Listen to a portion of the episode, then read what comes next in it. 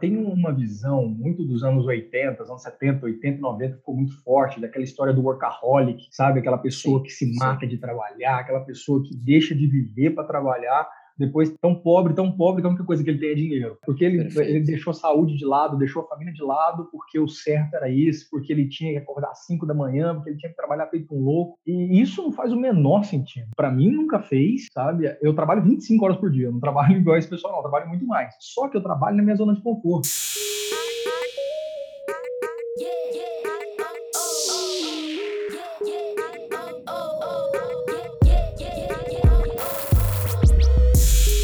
Está começando mais uma experiência de áudio, mais uma explosão de conhecimento.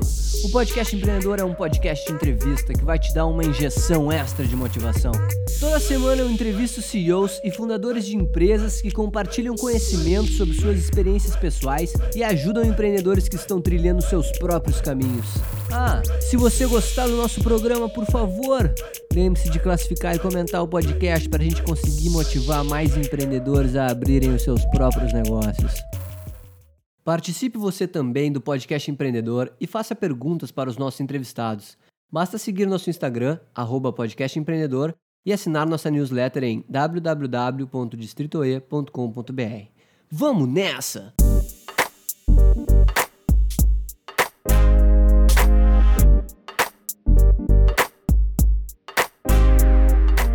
Fala empreendedor, fala empreendedora!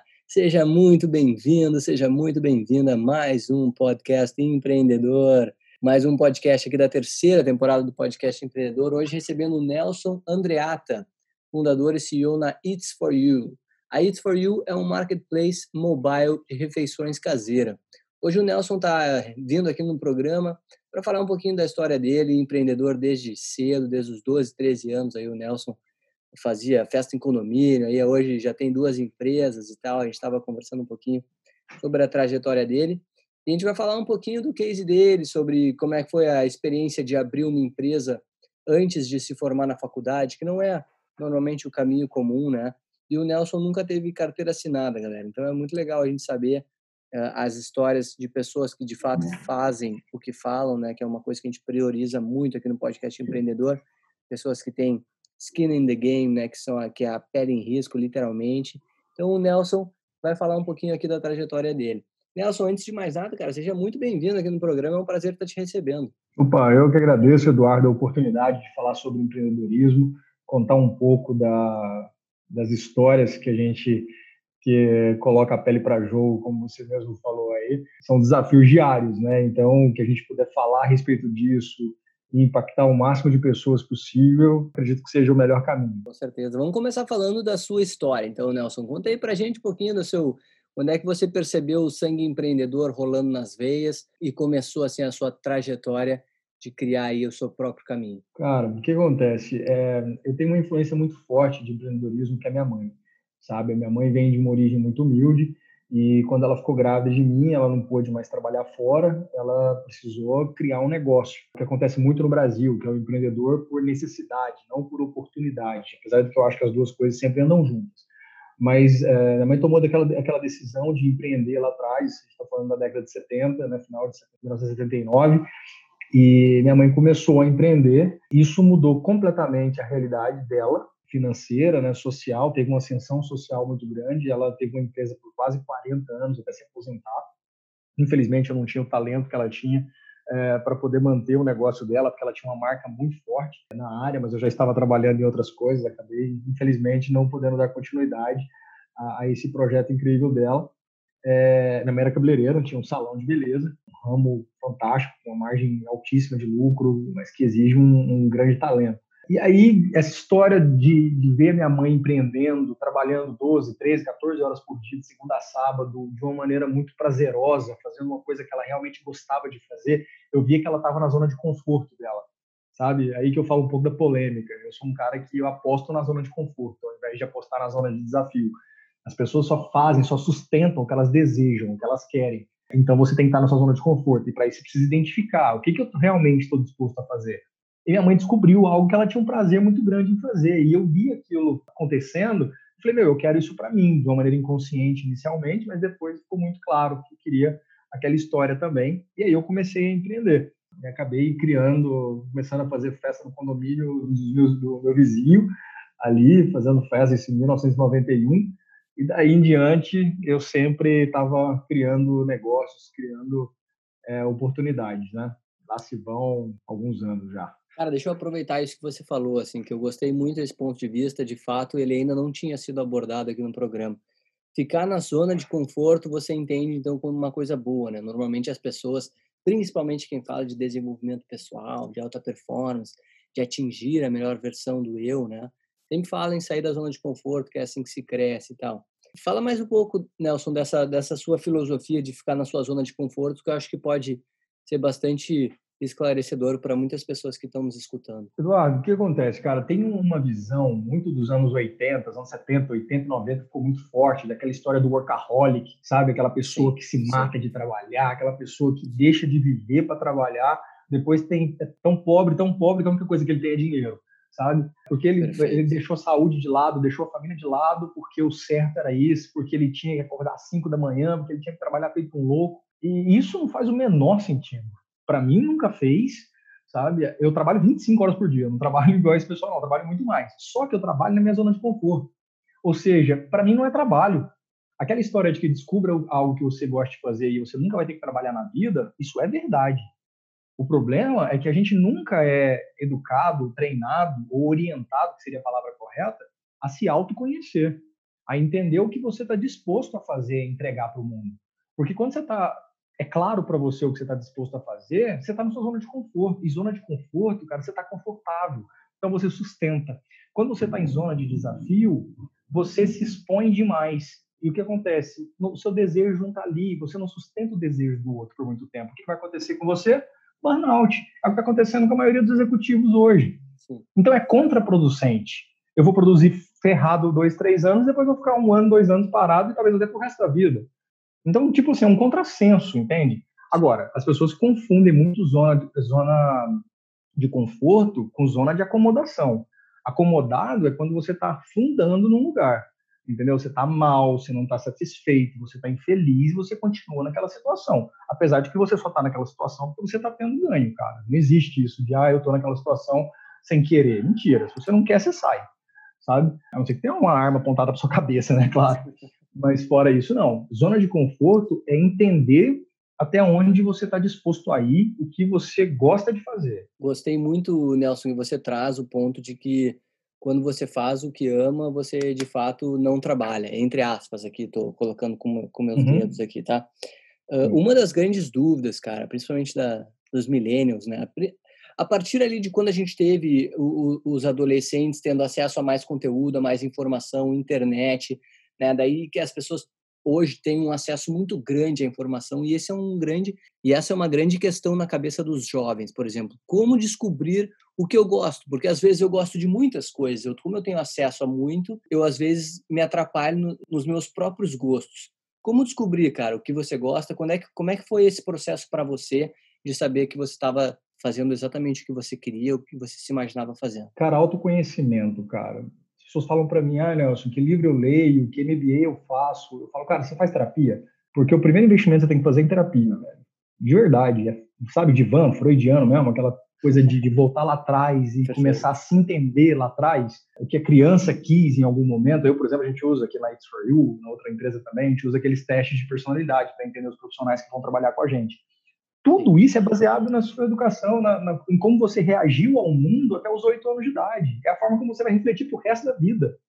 Então, você vê como é importante aquela primeira fase ali.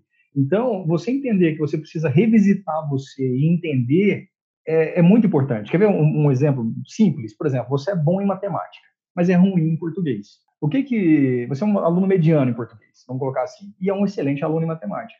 O que que eles fazem na escola com você? Seus pais ou a Isso. sua escola. Te obrigam a estudar geografia, história, tudo. E te colocam na recuperação de português ainda. É. Por que, velho? Eu não tenho como ser bom em tudo, sabe? Eu sou bom em matemática, então, meu, potencializa a matemática, eleva aquilo à quinta potência. Português neutraliza, faz o básico, sabe? Você não tem como ser bom em tudo. Aí a gente fica querendo criar mártir, entendeu? Aí a pessoa se sente um, um eterno incompetente, você, aquela história do Einstein, né? Você está julgando um peixe pela capacidade dele de subir em árvore, Perfeito. e aí a pessoa fica sem saber o que gosta e o que não gosta. Então, sinceramente, eu acho que a culpa não é dos milênios, a culpa foi principalmente do sistema educacional, que, que tem essa, essa postura absurda que, infelizmente, muitos coaches, muitos influenciadores ainda teimam em manter isso, entendeu? Ah, você tem que ser bom em tudo, você tem que fazer, você tem que acordar às 5 da manhã, você tem que... Não, peraí, eu odeio acordar cedo, cara. Eu gosto de dormir às 5 da manhã. Só que eu produzo até às 3, entendeu? Qual que é o problema? Faz parte do autoconhecimento, né? Cada um entender o que, que melhor funciona para você mesmo. E eu acho que é uma grande dica aí, pessoal, para quem está nos escutando, é entender, buscar, nem que seja na terapia ou em outros métodos, o próprio livro do Simon Sinek, que a gente já falou em alguns outros podcasts aqui, Encontre o Seu Porquê, né? Já ajuda muito nesse processo, né? O Simon foi muito feliz na teoria do Golden Circle. E, uhum. Mas, Nelson, continuando aqui com o nosso papo, cara, a gente falou também muito das dificuldades, da dificuldade não, da ascensão que a sua mãe teve social ali, né, para iniciar o empreendedorismo e como isso de fato impactou a vida dela e consequentemente impactou a vida da sua família, né? No seu processo, você encontrou algumas dificuldades, assim, como é que foi esse empreendedorismo para você? Mudou completamente a história, né? Minha mãe, pra você ter noção, ela saiu da fazenda aos 12 anos para poder se matricular na escola para começar a estudar mais forte. Ela fez o básico na, na, fazenda, na escola da fazenda, mas foi a alfabetização mais forte, assim, foi na, escola a partir dos 12 anos de idade. Eu já tive acesso a, aos melhores colégios ali da região que eu morava, no interior, mas eram os melhores colégios da, da cidade, eu já tive acesso. Né? A minha filha já tem um padrão social, assim, pô, minha mãe nunca imaginou ter, eu mesmo nunca imaginei ter, sabe? Ela já tem acesso a, a coisas que a gente não tinha. Então, eu vejo isso no empreendedorismo, essa capacidade de, de gerar transformação em escala. Isso é muito importante. Tá? Agora, as dificuldades, elas são grandes, assim, tipo, eu lembro quando eu tive minha primeira crise financeira, assim, na minha primeira empresa lá, minha mãe falou assim, não, fica tranquilo, você só vai ganhar dinheiro daqui 10 anos. Eu falei, você tá louco? Como assim daqui 10 anos? tipo, era uma eternidade de 10 anos. E é verdade, entendeu? Só quando deu 10 anos de empresa que a empresa estabilizou mesmo. E eu comecei a entender como funcionava. Lógico, é uma realidade diferente, falando do início dos anos 2000. Né? Hoje as coisas são muito mais rápidas, a Disfor já se posicionou muito mais rápido no mercado. Mas as dificuldades de se empreender são muito grandes. Por isso que você precisa entender até onde você está disposto a ir, sabe? E para isso você precisa ter autoconhecimento, você precisa saber da sua zona de conforto e mergulhar nela. Um assunto também que é bastante polêmico, assim, mas como a gente gosta de um pouquinho de, polêmica, de, de polêmica vamos, vou, vou seguir com essa minha pergunta aqui. Mas a gente sabe assim que o Brasil possui uma desigualdade social bastante grande, né? E, por exemplo, o caso da sua mãe, a sua mãe para mim é um exemplo vivo e às vezes para algumas pessoas isso não faz sentido, né?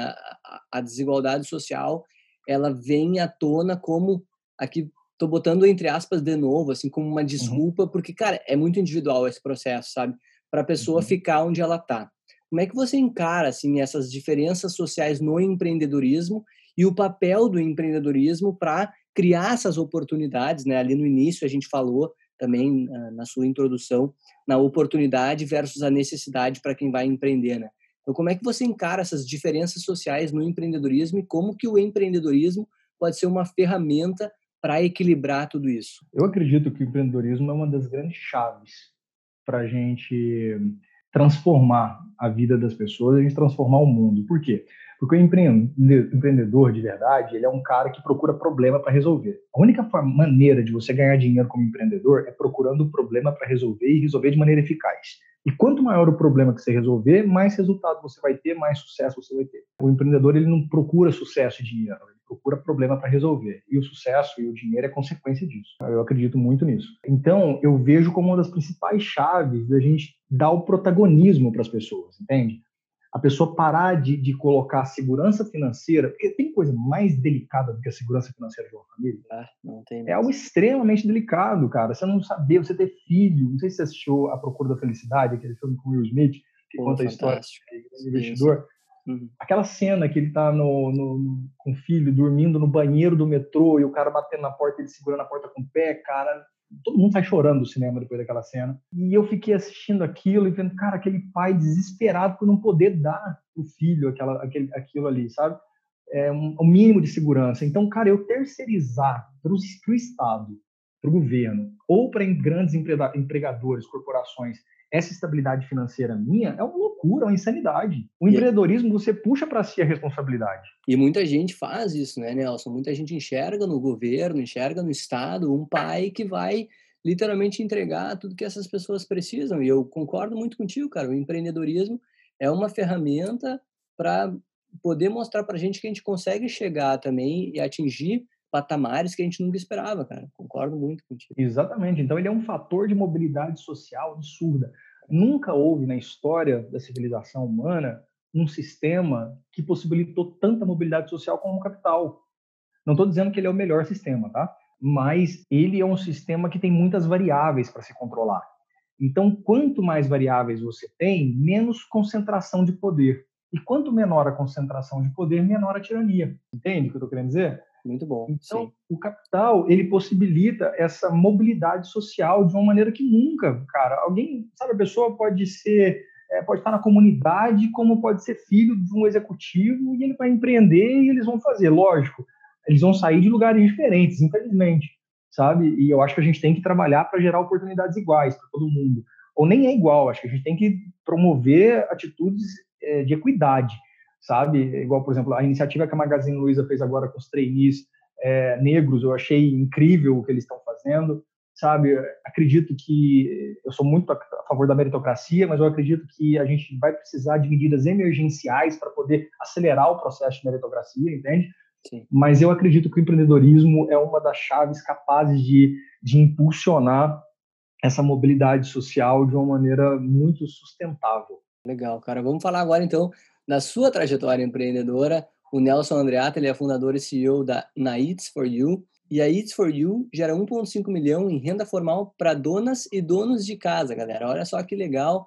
Aqui também a Eats for You já foi, ela tá, ela estava em 2019 entre uma das 100 ideias mais inspiradoras do mundo. Foi uma startup de destaque em 2018 no Food Tech Movement. Foi uma startup também de destaque em 2018 no Artemisia Lab. Como é que foi, cara? Como é que foi a criação da It's For You? Como é que foi esse processo? E como é que vocês estão impactando aí na vida de tanta gente? Pois é, cara. A, a Keybrand, né, minha agência de branding, nasceu um ano antes de eu me formar. Eu e um colega de faculdade, a gente estagiava em uma agência e minhas ideias nunca eram acatadas, né? Eu sempre tive problemas com regras. Então, sempre tive problema na escola, sempre tive problema no trabalho. Nunca era uma coisa que, que me encaixava. Às vezes que eu tentei... no, nos condomínios, hein, Nelson? Nos condomínios? Sempre, cara. Nunca dava certo o negócio. Então, Fazendo as festas nos condomínios. Pois é. Falei, cara, o único jeito é eu criar minhas regras, entendeu? Então, eu crio minhas empresas e trabalho para mim. É assim que vai funcionar. Eu saquei isso, olhei para um lado, olhei para o outro, falei, cara, isso aqui é uma agência? Isso aqui é uma agência, eu consigo montar um negócio desse. Eu tinha 600 reais no bolso, o meu sócio tinha mais 600, a gente juntou essa fortuna de 1.200 reais e em 2004, dia 12 de abril de 2004, a gente criou a Quality, na época era Quality, uma agência de publicidade, que explodiu no mercado em seis meses, tipo, disputando com a Lloyd de Nova York, uma conta de varejo da, da DirecTV, Sabe aquelas coisas que a gente não acredita? Que vai acontecendo assim, você fala, meu Deus, tá no caminho certo, né? Porque o universo está conspirando demais. Mas depois de 14 anos lá dentro da Brand, tinha conseguido um relativo sucesso, uma empresa que faturou, tipo, uma empresa que começou com 1.200 reais, que faturou milhões em, em mais de uma década, com trabalhos em circulação em quase todos os continentes. A gente falou, cara, a gente conseguiu aprender bastante aqui, mas deixou de fazer sentido para mim, sabe? Aquela história de acordar na segunda, acordar de manhã só para ganhar dinheiro. É, eu queria fazer parte de algo maior. Eu queria, lógico, ganhar dinheiro, mais dinheiro, mas eu queria fazer parte de algo que impactasse positivamente as pessoas e e aí eu liguei meu radar, entendeu? Nessa para ficar atento a negócios de impacto social. Comecei a estudar um pouco a respeito disso. Mas a It's For You mesmo veio de um insight, assim, na hora do almoço. Meu sócio me perguntou de a gente almoçar nosso escritório estava no mesmo lugar há oito anos, e aí, vocês já imaginam, oito anos no mesmo lugar, eu já tinha comido em todos os restaurantes da região. Não aguenta nem o cheiro mais, né? Tem uma nem, época cara. assim. Nossa. Conhecia os grandes, os pequenos, os, os ruins, os bons, os baratos, os caros. E aí eu falei, cara, eu não quero almoçar em nenhum desses restaurantes, eu quero comer uma comida feita em casa, né? Aí ele olhou para mim com a cara meio tipo, tá louco? Quando você vai arranjar essa comida, né, meu? Uh, a gente estava num centro empresarial ali, tipo, não tinha como. Aí eu olhei pela janela, estava no sétimo andar, e vi que no entorno do centro empresarial onde ficava a nossa agência e várias outras empresas, tinham vários prédios residenciais e várias casas. E na hora me veio, cara, porra, fiquei olhando pelas janelas assim, falei, imagina o tanto de gente está cozinhando aqui agora, cara. Refogando aquele alho, aquela cebola, aquele arroz, sabe? Aquele feijão grosso, aquele bife passado na hora, aquela salada fresquinha. Sabe aquela comida de mãe mesmo? Sim. Cara, se a gente conseguisse mapear essas pessoas e, e fazer, porque a gente teria uma produção absurda, a gente teria uma otimização de logística, porque estaria perto, então que é um grande problema do last mile, a gente teria uma comercialização mais fácil, porque o custo de frete ficaria muito baixo. E, porra, a gente tem um puta negócio aí na mão, né? E aí, cara, nem almoçamos aquele dia, né? Todo mundo papel e caneta na mão, começamos a desenhar um negócio ali, começamos a ver se tinha alguém que já fazendo isso em algum lugar do mundo, né? Porque a gente achava, porra, a ideia é muito óbvia, como que alguém não fez isso ainda? Né? Mas ninguém tinha feito da maneira como a gente tinha imaginado. E aí, fomos com os dois pés para cima. Que legal, galera. Olha aí, mais um grande insight, né? Aquela velha boa, aquela velha boa história que vem sempre à tona aqui no podcast empreendedor, aquela necessidade local do empreendedor que acaba se tornando uma ideia de negócio e, e tem tudo a ver com um problema, um problema que ele está tentando resolver.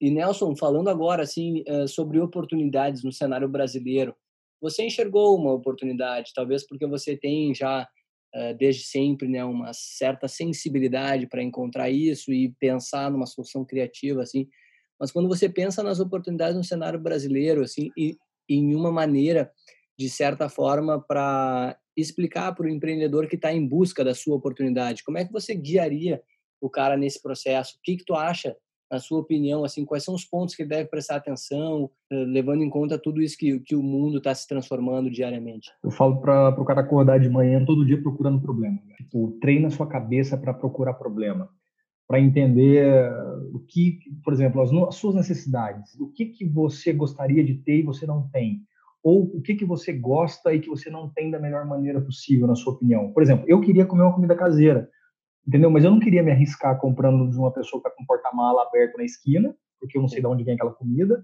Não quero comer comida de restaurante. Então, tipo, eu tinha uma dor ali. E ao mesmo tempo, a gente tinha 14, 15 milhões de desempregados naquela época que estavam sem renda. Né? Então, não tem coisa mais desesperadora do que uma família sem nenhum tipo de renda. E aí, for você começa a ganhar dinheiro na primeira semana que você começa a produzir. Então, uh, o que eu digo é, fica atento a, a, problemas, como você consegue resolver problemas de maneira eficaz. Ou seja, fazer o certo da melhor maneira possível, gerando lucro. Né? Porque eu acho que você tem que visar lucro. Porque quando você visa o lucro, não o lucro a qualquer custo, né? porque isso não existe mais. Isso é uma babaquice, é uma coisa muito old fashion. É, Sim. isso é coisa de, de, gente que não tem nada na cabeça. Né? Alguém vai poluir um rio inteiro para produzir um produto. Ah, pelo amor de Deus, pô, vai pensar, cara. Isso é coisa de, de criança. É, desculpa, eu fico até meio puto não, com isso. Porque... Isso aí, cara. Esse é, é isso que é bom no podcast empreendedor, galera. A gente conhece os empreendedores aqui no íntimo deles e é muito legal. Muito obrigado, Nelson, por estar sendo transparente.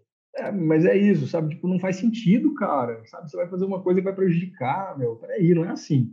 Então, o empreendedor de verdade, o cara que é inteligente, que é competente, ele vai traçar, resolver um problema, desenhar uma operação, atrair um time e começar a fazer aquilo e gerar lucro, cara. Porque quando você visa gerar lucro de maneira sustentável, você enxuga a operação, você faz as coisas de maneira mais estruturada, mais legal, né, na parte de vista legal mesmo. Todo mundo pensa que evita desperdício, né? Evita desperdícios, porque é aquela história do Estado, cara, o dinheiro é infinito, né? a gente paga o imposto lá a rodo, então é como se fosse um dinheiro infinito que não fosse ninguém. Não é assim que funciona. Então, por exemplo, a iniciativa privada, cara, que tem um monte de desafio, um monte de profissional com 200 MBAs em Harvard, em tudo quanto é lugar do mundo, é difícil sustentar uma empresa. Agora, imagina a iniciativa pública, a, a iniciativa não, imagina o poder público, entendeu? Aí que não consegue nunca fazer as coisas funcionarem. Então, é muito importante. O que eu falo para as pessoas é: acorde de manhã, ao invés de procurar um trabalho para pagar suas contas no final do mês, sabe? Acorde procurando problema para resolver. Você não precisa ficar bilionário se não for uma coisa que você queira. Você pode ser empreendedor que vai ganhar 5, 10 mil, 15 mil reais por mês, vai ganhar 2 mil reais por mês. Você pode ser um empreendedor que vai ganhar um milhão por hora. Depende do tamanho do problema que você está disposto a resolver e dos desafios que você está disposto a sustentar. Tá aí, galera, mais um grande insight aí que o Nelson está trazendo para gente. Procure problemas, né? Não, muitos empreendedores, às vezes, Nelson, a gente já tem, já tive esse, esse assunto, conversado com vários empreendedores, às vezes os caras se apaixonam pela sua ideia, né? O cara tem aquela ideia assim e ele, ah, é essa, é essa ideia. E o cara esquece que sei lá, por exemplo, uma ideia que não tem um problema, entendeu? Então o cara fica, fica, apaixonado por aquilo e acaba indo para a ruína, né? É, cara, aquela história, a ideia não vale nada, entendeu? Eu não sou muito a favor dessa questão de a ideia não vale nada, porque tudo começa com a ideia, né? Mas ela tem que resolver um problema de maneira eficaz. Então, por exemplo, a sua operação tem que ser muito redonda, sua tecnologia tem que ser redonda, sabe? Eh, você tem que ter um, um, mapa desenhado da sua empresa, todos os gaps, entendeu? Tentar entender, ó, isso aqui dá para eu resolver agora. Não vai dar para resolver tudo. Tem coisa que eu falo. Tem o meu sócio, o Rafael Spiesi, ele fala uma coisa muito legal. Ele fala falar isso aqui é problema para o Nelson e para o Rafael de 2022 resolver. Agora não dá para resolver. então deixa problema para o Nelson e para o Rafael de 2022. Então, assim, você tem que entender o seu negócio e, e você tem que se apaixonar por ele, mas é, não cegamente. Você sempre tem que estar entendendo, você, porque assim, muita gente vai, vai duvidar de você, vai questionar, e você tem que ter uma certeza, você tem que enxergar o que muita gente não está enxergando, sabe? Então tem que tomar muito cuidado com isso também, assim, porque você tem que bancar algumas coisas. As pessoas não acreditavam. Quando eu abri minha agência, por exemplo, tem um professor que virou para mim e falou: quem são vocês para abrir uma agência? Dá o peitaço, né? O professor, falei: meu, como assim quem sou eu? Não, não exige é, igual a medicina, que eu preciso ter um CRM para poder começar a trabalhar. Eu posso começar a trabalhar hoje. Eu tenho pouco dinheiro, mas dá para alugar uma salinha ali, a gente ia para bancar três, quatro meses da, da empresa. Ia procurar cliente no mercado, velho. Como assim quem sou eu? Sabe? Então, tipo, é aquela história que você tem que bancar. É, vale do Silício fala muito isso, né? Tipo, banque até que as coisas aconteçam. Então, tem que ser um pouco louco mesmo e apaixonado.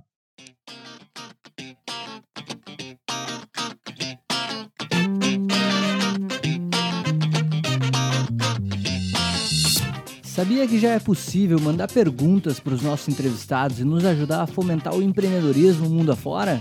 Basta se tornar um apoiador do podcast empreendedor e entrar no nosso site www.distritoe.com.br, dar uma olhada em todos os resumos que tem dos nossos episódios e clicar na aba Apoiadores. E agora, o Pergunta Empreendedor de hoje. Para quem está iniciando, assim, quais são as suas dicas? Tenta encurtar a curva de aprendizado o máximo que vocês conseguirem, sabe? Porque é doído. Eu falo porque eu abri minha empresa muito novo, ali com 20 e poucos anos, sem grana, sem ter muita noção de capital de giro, de fluxo de caixa, é, de margem, markup, sabe essas coisas. Então, foi muito difícil. Eu quebrei duas vezes, entendeu? Tipo, quebrei feio, assim, de, de sentar e falar, meu Deus, o que, que eu faço agora? Você ter noção, abri uma empresa com 1.200 reais e dois anos depois eu dormi e acordei devendo 200 mil, que equivaleria hoje a quase meio milhão de reais. Nossa. Né, por causa de uma crise que teve no Centro-Oeste, a crise do agronegócio, se você lembra, a crise da soja de 2006. A uhum. saca saiu de, se não me engano, 54 reais para 27. Então, imagina, foi uma quebradeira no agronegócio no Centro-Oeste ali, que depende da economia, porque eu sou de lá, né? Era, né? agora estou em São Paulo. Mas, assim, você tem que encurtar a curva de aprendizado. Então, por exemplo, quando fui abrir a It's For You, o que, que eu fiz? Eu vi os pontos mais críticos e trouxe um time, que, a gente, que é o grupo fundador, né, que é um núcleo duro da empresa, com pessoas de expertises diferentes. O Ford falava muito isso. Eu não preciso saber tudo. Eu preciso ter pessoas competentes trabalhando comigo, né, junto comigo, construindo junto comigo. Então, eh, esse é um ponto muito importante. O Steve Jobs falava a mesma coisa. Ele nunca foi um grande projetista, um grande, mas ele era o cara que ligava pontas. Então, você tem aquela história da, da escola de novo. Eu não tenho que ser bom em tudo. Eu tenho que descobrir onde eu sou bom e levar isso à quinta potência. Então, ah, por exemplo, eu não sou bom na parte gerencial, assim, eu não tenho eu não tenho expertise de contabilidade gerencial e eu sabia que para It's for You seria muito importante. Então, uma das cofundadoras tem mais de 30 anos de experiência em contabilidade gerencial, estava no Grupo Pão de Açúcar, trabalhou no Sebrae, foi fiscal de tributos do Estado, então conhece o Estado por dentro, eu ia bater de frente com o Estado ali, né, cada parte de regulação. Sim. É, então, a gente trazer pessoas com expertise o angel money ali também, né? Quem vai abrir uma startup, que vai fazer um investimento anjo, buscar investidores anjos que, que tenham essa consciência de que ele não pode controlar o negócio, porque senão ele vai matar você e o negócio, mas que ele tem que, mas que ele quer aportar o conhecimento dele com você ali, trocar bola com você. Então, a minha principal dica é essa. É, traga pessoas boas onde você não é. A gente sabe que a gente tem aqui, Nelson, um quadro chamado Deu Merda, né? Que os empreendedores eles compartilham histórias de fracasso e como que essas histórias ajudaram eles a crescer, né, a trilhar as suas trajetórias.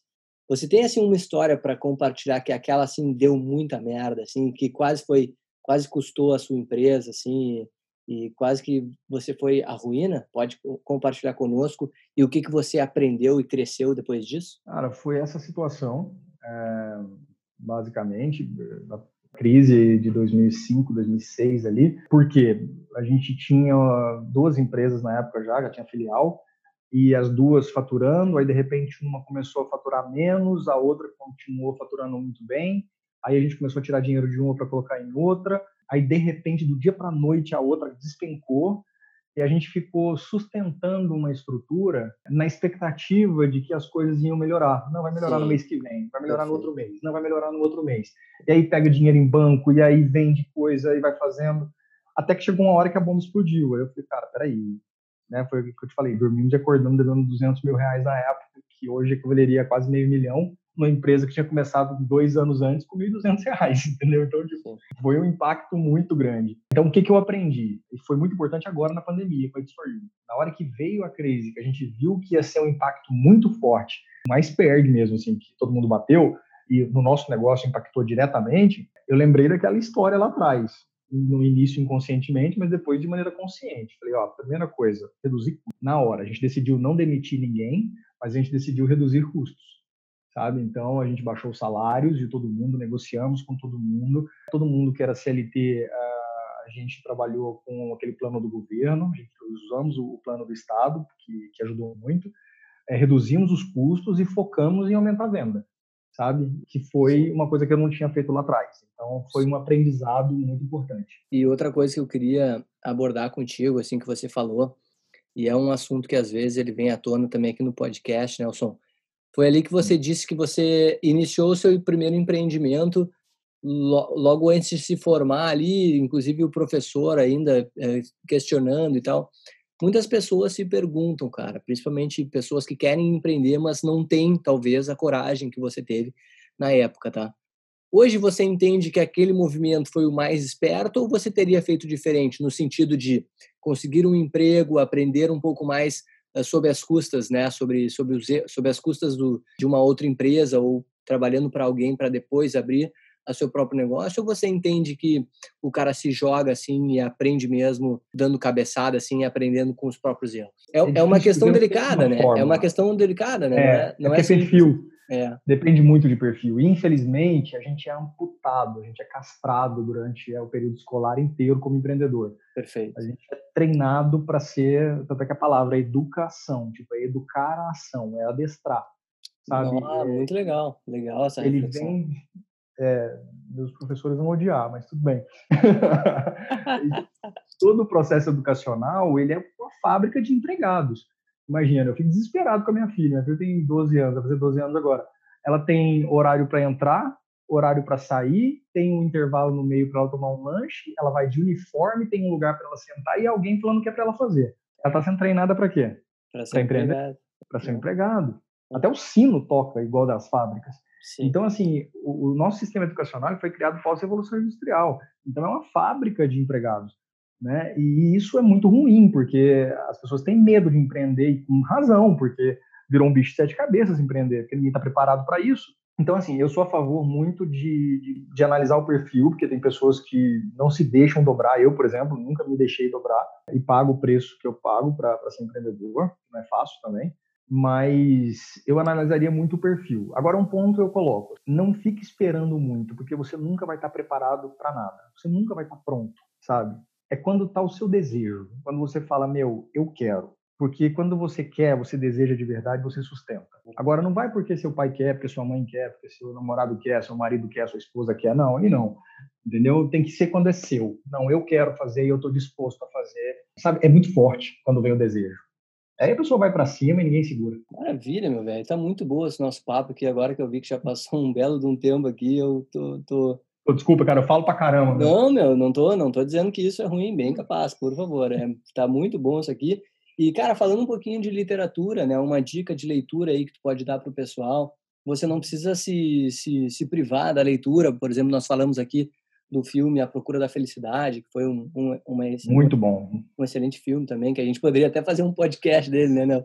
E, Podia, merece. E até e nós falamos já do, do Comece pelo Porquê, do Simon Sinek, mas alguma dica aí de mídia alternativa ou de livro que tu pode dar para o pessoal que está nos escutando? Cara, divisor de águas para mim, em termos de entendimento de uma corporação, de uma empresa e até da humanidade mesmo assim, é, tem um filme que fantástico, é Avatar. Acho que ler, assistir, eu lembro direitinho, deu uma palestra. Caraca, cara, você gosta de Avatar também, a primeira pessoa que eu encontro. Excitado, velho. Cara, você viu que vai sair o segundo? Vai, tô louco, cara, tô desesperado. Vai ser o segundo, terceiro já encaixotado, né? que legal, cara, que legal, cara, legal saber disso. Foi tão engraçado. Que eu, eu fiquei tava... tão feliz que eu até te cortei aqui. Vai lá, cara, vai lá. Não, imagina, tranquilo.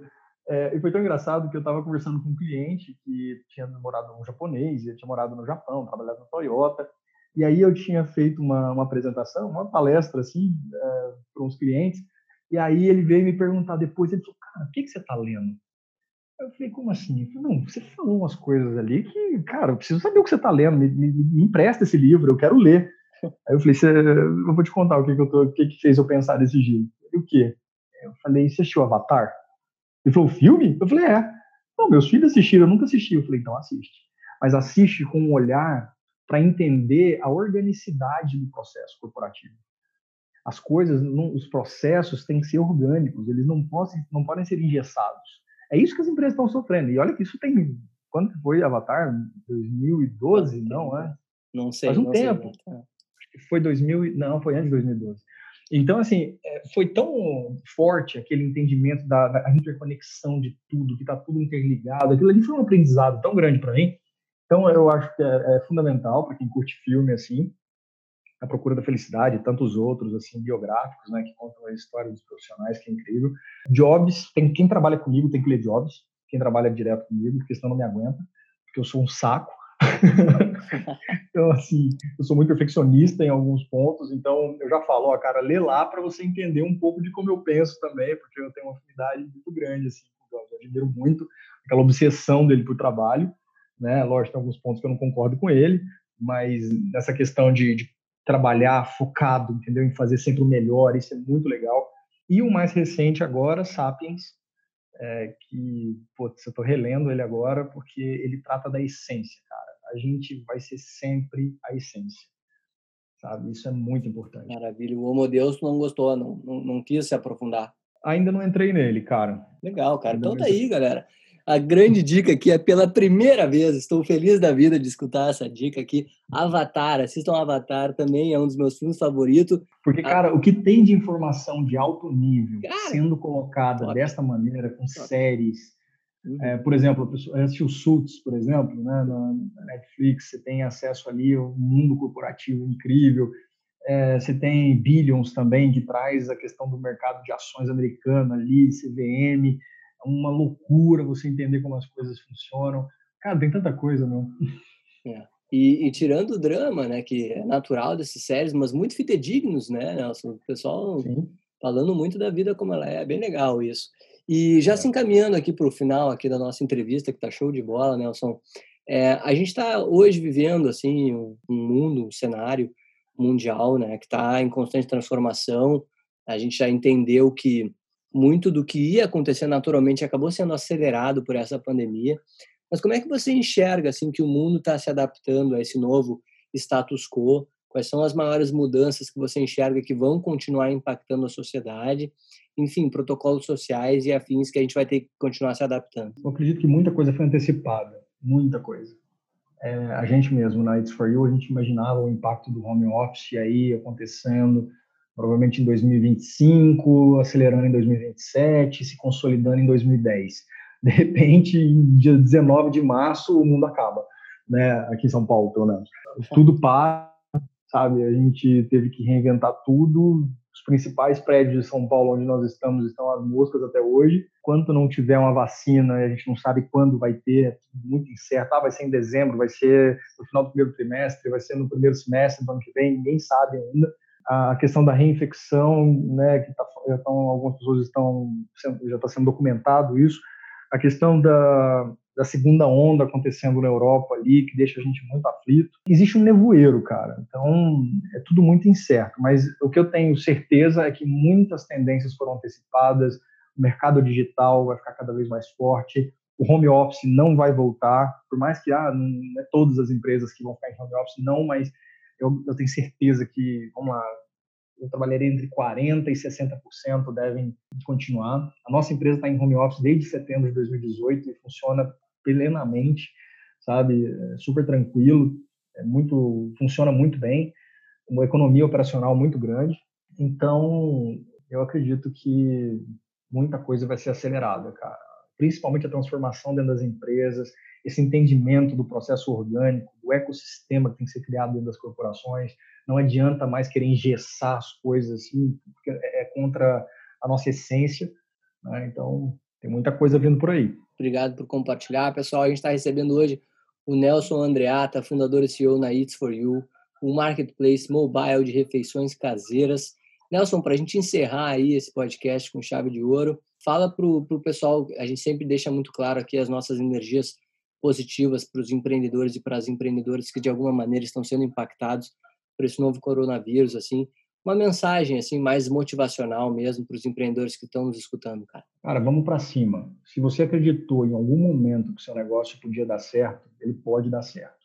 Então não tenta, faz até dar certo. Sabe? Isso é uma coisa que eu falo muito. Não é uma opção, sabe? Quando os nossos, eh, quando a gente foi impactado pela pandemia, o isolamento social, a gente sentou dentro de uma sala de reunião, o time todo, deixamos os crachás lá fora, ou seja, todo mundo sem crachá lá dentro, falamos de igual para igual, ficamos 12 horas fechados numa sala até encontrar uma solução.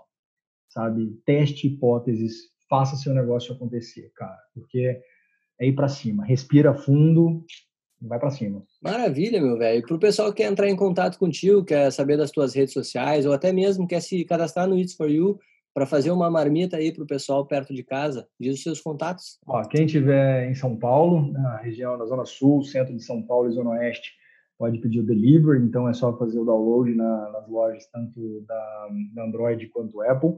O It's For You está tá, tá disponível. Quem quiser cadastrar como dona de casa, pode cadastrar em qualquer lugar do país. Os lugares que a gente ainda não está, logo que a gente abrir, essas pessoas terão prioridade. Então, pode fazer o download do app também nas duas lojas ou é, entrar pelo site itsforyou.com.br, its de comer, E-A-T-S, For You. E quem quiser me seguir na, nas redes sociais, no LinkedIn, Nelson Andreata, Instagram também, Nelson Andreata, tudo junto. É isso aí, galera. A gente está chegando ao fim, então, de mais um podcast empreendedor, recebendo hoje o Nelson Andreata, fundador CEO na It's For You. Muito obrigado, Nelson, pela tua participação. Para você, ouvinte, que está escutando esse podcast, e quer enviar algum comentário, alguma sugestão, ou até mesmo indicar algum empreendedor para ser entrevistado aqui por mim, mande seu e-mail para contato@distritoe.com.br. Se você quiser também nos seguir nas redes sociais é arroba podcast empreendedor e também o meu LinkedIn Eduardo Tannhauser para você não perder nenhuma postagem. Nelson, muito obrigado, cara, pela sua participação. Foi um prazer te receber. Pô, tamo junto. Muito obrigado pela oportunidade de falar um pouco sobre empreendedorismo. Acredito que a gente tem que falar como uma função social, assim, que você exerce, cara. É, e a gente, como empreendedor, de sempre dar depoimento, porque, igual eu te falei, infelizmente, durante o processo educacional, gente, isso se perde muito.